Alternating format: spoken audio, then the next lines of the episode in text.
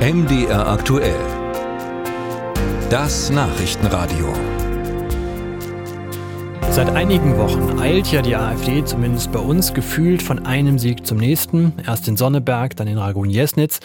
Und geht es nach den meisten Umfragen, dann könnte das auch bei den Landtagswahlen im kommenden Jahr so weitergehen. Nehmen wir mal das Beispiel Sachsen, eh AfD-Hochburg. Hier fordert die AfD erneut die CDU von Ministerpräsident Kretschmer zum Duell, also so ähnlich wie 2019, als alle anderen Parteien regelrecht unter die schwarz-blauen Räder gerieten.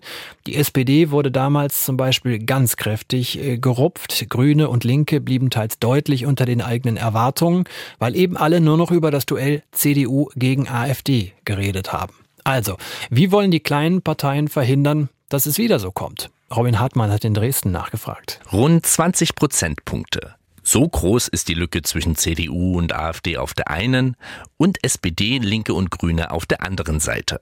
Ja, aktuell kommen CDU und AfD auf große Zustimmungswerte.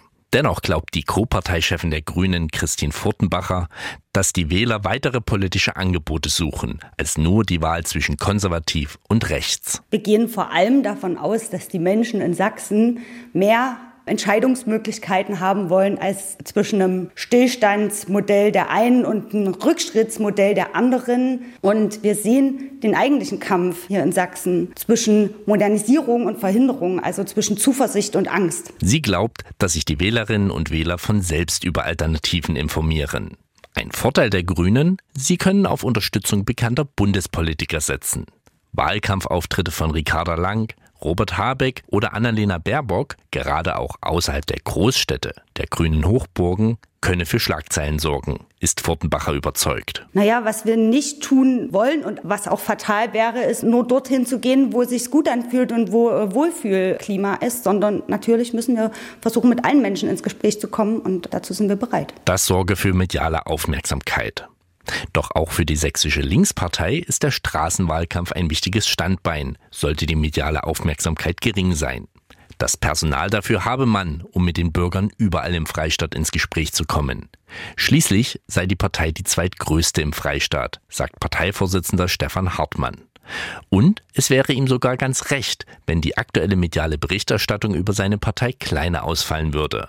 Denn der öffentliche Streit um Sarah Wagenknecht schadet den Linken. Innerparteiliche Auseinandersetzungen sind tendenziell kein Trumpf, sondern ein Trumpf ist es, wenn man ein klares inhaltliches Angebot hat und darauf setzen wir. Deshalb sind wir guter Hoffnung, dass sich dieses Thema in diesem Jahr erledigt haben wird. Auch Hartmanns Co-Vorsitzende Susanne Schaper stellt klar, man wolle im Wahlkampf nicht polemisieren. Stattdessen will die Partei punkten, indem wir uns eben gerade nicht auf diesen rechten Kulturkampf einlassen, sondern die Themen in den Vordergrund stellen, die die Menschen wirklich tatsächlich aktuell bewegen.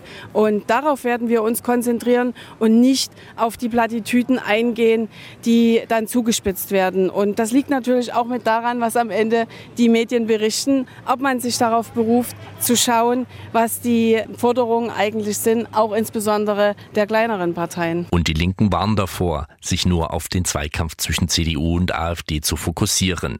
Denn auch bei der letzten Landtagswahl in Sachsen-Anhalt sah alles nach einem Kopf-an-Kopf-Rennen aus. Doch am Ende wurde die CDU klar stärkste Kraft im Magdeburger Landtag.